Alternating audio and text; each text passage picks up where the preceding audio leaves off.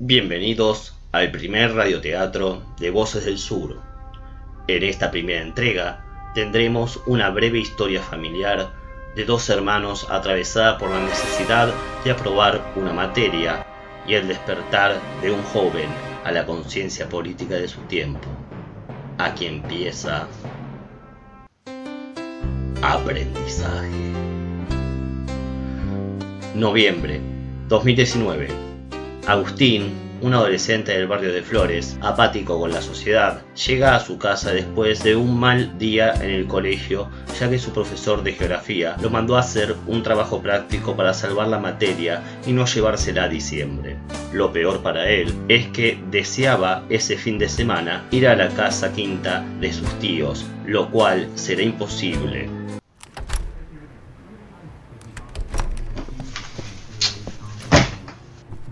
Eu, hola, ¿no?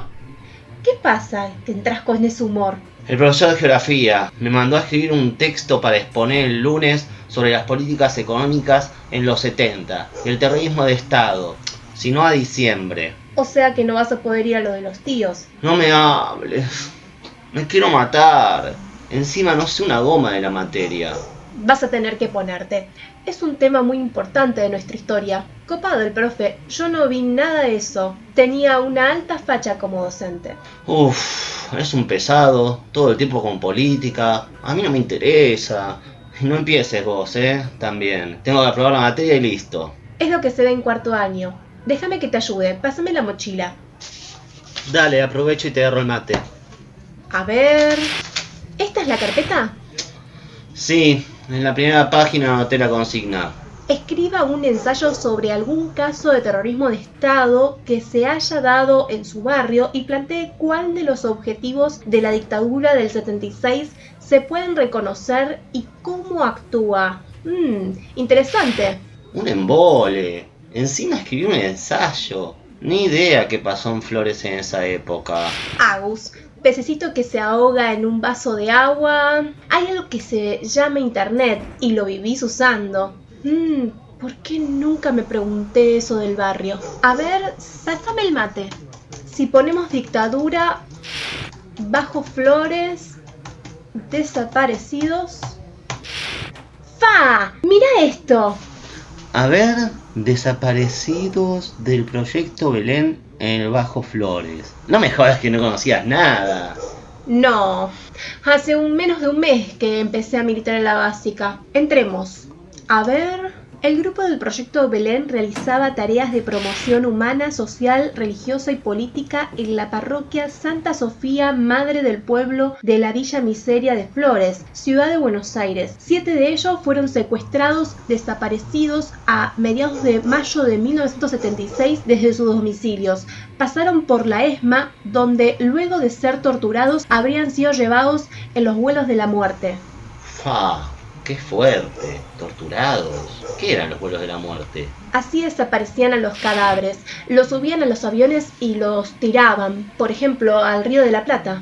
¡Qué hijos de mil! ¿Qué más dice? Fueron secuestrados y llevados a la ESMA, donde también fueron desaparecidos Sofía Esther Loruso Lamle, Beatriz Carbonell, de Pérez Weiss, Horacio Pérez Weiss, César Lugones, Sofía Marta Vázquez, Mónica Miñones y Marta Mónica Quinteiro.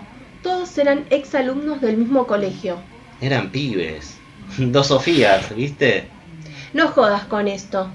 Pero sí, deberían tener mi edad, veinte y algo. ¿Por qué pasó algo tan cruel en el país? ¿Desde cuándo vos con esas preguntas y solo te interesa el Fortnite? Ah, si pregunto porque pregunto. Si no, porque no. ¿Quién te entiende? No bardees. Te estaba haciendo un chiste, cabrón. Me alegra tu inquietud, fuera de la pavada. Es que nunca me imaginé que podría haber pasado algo así acá. Te falta lectura. Querían otro modelo de país, en el que favorecieron a grandes grupos económicos, perjudicaron al pueblo y destrozaron el modelo industrial que se venía formando desde el 45. Algo de eso dijo el profe, como que Estados Unidos metió la cola para que el país se endeudara. Sí, hubo algo llamado Plan Cóndor, pero nos iríamos mucho de tema. Pensando en la consigna, el gobierno militar buscaba romper los lazos sociales que se habían armado en el pasado con los movimientos obreros, el peronismo, las organizaciones barriales, las iglesias, los clubes. ¿Algo así estuvieron hablando? Ponele. Dios. Bueno, pensá, una sociedad organizada que ayuda al prójimo y al más desprotegido, ¿le sirve a un sistema que quiere a gente que solo piense en aplastar la cabeza del otro? No, pero es brutal. Estamos de acuerdo, pero hay gente que no piensa así, que lo mejor para poder ejecutar un modelo financiero es cortar todo lazo de solidaridad, de protección y cuidado para los más humildes, para que no se rebelen. ¿Qué te pasa? ¿Qué miras así? Nada, me interesa lo que estamos charlando. Hace mucho que no charlábamos tanto. Ay, tonto, me vas a hacer emocionar. Ya son las 7, me voy a la básica y después salgo a tomar algo. Aprovecha para leer lo que te haya dado el profe y mañana la seguimos. Dale, gracias. Abrazo a tu hermana, grandulón. Chao. Chao. Agustín se queda toda la noche leyendo, viendo videos y luego de unas horas escribe el primer borrador. A la mañana siguiente, pasado el mediodía, se acerca al cuarto de Sofía, que recién se ha despertado. ¿Sí? ¿Ya te levantaste? Escribí algo, ¿puedo pasar? Dale, pasa. ¿Te leo? Dale, te escucho. La dictadura militar de 1976 fue una de las más sangrientas de la Argentina y también la que logró su objetivo de cambiar un modelo de país industrial por el de uno financiero en relación al neoliberalismo naciente a nivel mundial. En la Argentina, el sector militar tenía un gran enemigo que era el pueblo organizado. La Argentina había tenido un importante cambio a nivel nacional con la aparición primero del anarquismo y el socialismo, luego del radicalismo y finalmente del peronismo, en donde se pasó de un modelo agroexportador a otro de industria de sustitución de importaciones. Esto produjo mejoras en la vida obrera que logró que se organizasen en sindicatos y hubiese movilidad social. Luego del golpe del 55, ese nuevo pueblo se convirtió en la resistencia y también reflejó la solidaridad de compañeras y compañeros, donde había un desocupado o una presa por defender su trabajo, estaban los demás para ayudarlos como fuera. Esa unidad parecía hacer invencible al sector. Los militares del 76 lo tenían re claro, Destruyeron la pequeña y mediana empresa, abrieron importaciones, bajándoles impuestos a sectores internacionales, sofocaron con aumentos de tarifas de inflación, liberación de precios y salarios a la baja del pueblo trabajador, que si protestaba, lo reprimían, secuestraban, torturaban y desaparecían. En mi barrio, padre Rodolfo Ricciardelli, existió unos jóvenes, algunos vinculados a montoneros, que conformaban el proyecto Belén que realizaba tareas de promoción humana, social, religiosa y política en la parroquia Santa Sofía, Madre del Pueblo de la Villa Miseria de Flores, Ciudad de Buenos Aires. Fueron años de mucho progreso en la villa. Daban clases de apoyo y de recreación. También armaban comisiones vecinales para la mejora de infraestructura, pero como el objetivo de la dictadura era el de romper los lazos de solidaridad, se convirtieron en sus víctimas el 14 de mayo, se convertiría en la noche del terror para siete de ellos. Sofía Esther Loruso Lamble, Beatriz Carbonell de Pérez Weiss, Horacio Pérez Weiss, César Rugones, Sofía Marta Vázquez, Mónica Miñone y Marta Mónica Quinteiro. Todos ellos fueron secuestrados, torturados y habrían sido llevados a los vuelos de la muerte. Con esto se da una lección más de terror a aquellos que luchaban por un mundo más justo. Y ahí me quedé. Sofía, ¿qué onda? ¡Wow! ¿Vos escribiste todo esto? Me muero.